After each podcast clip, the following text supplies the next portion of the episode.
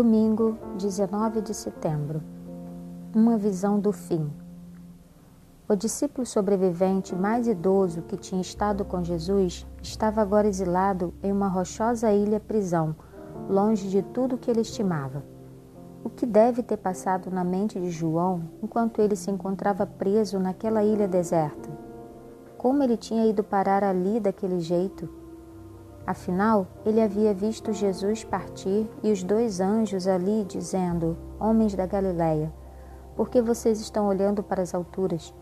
Esse Jesus que foi levado do meio de vocês para o céu virá do modo como vocês o viram subir. Atos 1, 11. Contudo, isso tinha acontecido havia muitos anos Jesus ainda não havia retornado. Os outros apóstolos que estiveram presentes naquele dia já haviam morrido, a maioria deles martirizados por seu testemunho sobre Jesus. A jovem igreja havia passado por uma mudança de geração e estava enfrentando uma terrível perseguição externa e estranhos movimentos heréticos de dentro da igreja. João deve ter se sentido sozinho, cansado e inquieto. Então ele teve uma visão. Ouça Apocalipse 1, de 9 a 19. Eu, João, irmão e companheiro de vocês na tribulação, no reino e na perseverança em Jesus, estava na ilha chamada Pátimos, por causa da palavra de Deus e do testemunho de Jesus. Achei-me no Espírito no dia do Senhor e ouvi atrás de mim uma voz forte como de trombeta, dizendo: Escreva num livro que você vê e mande-o às sete igrejas: Éfeso, Esmirna, Pérgamo, Tiatira, Sardes, Filadélfia e Laodiceia.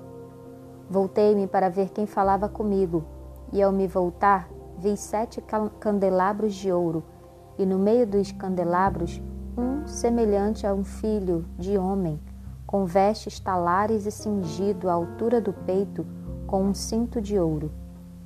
A cabeça e os cabelos dele eram brancos como alva lã, como neve. Os olhos eram como chama de fogo. Os seus pés eram semelhantes ao bronze polido, como que refinado numa fornalha. A voz era como o som de muitas águas. Na mão direita ele tinha sete estrelas, e da sua boca saiu uma afiada espada de dois gumes. O seu rosto brilhava como o sol na sua força ao vê-lo, caí aos seus pés como morto. Porém, ele pôs sobre mim a mão direita, dizendo: Não tenha medo. Eu sou o primeiro e o último, e aquele que vive. Estive morto, mas eis que estou vivo para todo sempre, e tenho as chaves da morte e do inferno. Escreva, pois, as coisas que você viu, as que são e as que hão de acontecer depois destas. Pergunta número 1. Um. Em sua opinião, que conforto João obteve com essa visão? Jesus tinha dito aos seus seguidores: Eis que estou com vocês todos os dias até o fim dos tempos. Essas palavras devem ter encorajado João ao enfrentar o seu solitário exílio. Essa visão, essa revelação de Jesus deve ter sido um grande conforto para ele, sabendo que Cristo, o Alfa e o Ômega, o primeiro e o último, estava agora se manifestando de maneira especial para o apóstolo exilado. Os versos seguintes são visões do futuro do mundo. Um incrível panorama da história foi retratado diante dele, basicamente o que para nós é a história da igreja, mas para João era o futuro da igreja. No entanto, em meio às provações e tribulações que viriam, foi mostrado a João como tudo terminaria. E vi novo céu e nova terra, pois o primeiro céu e a primeira terra passaram e o mar já não existe.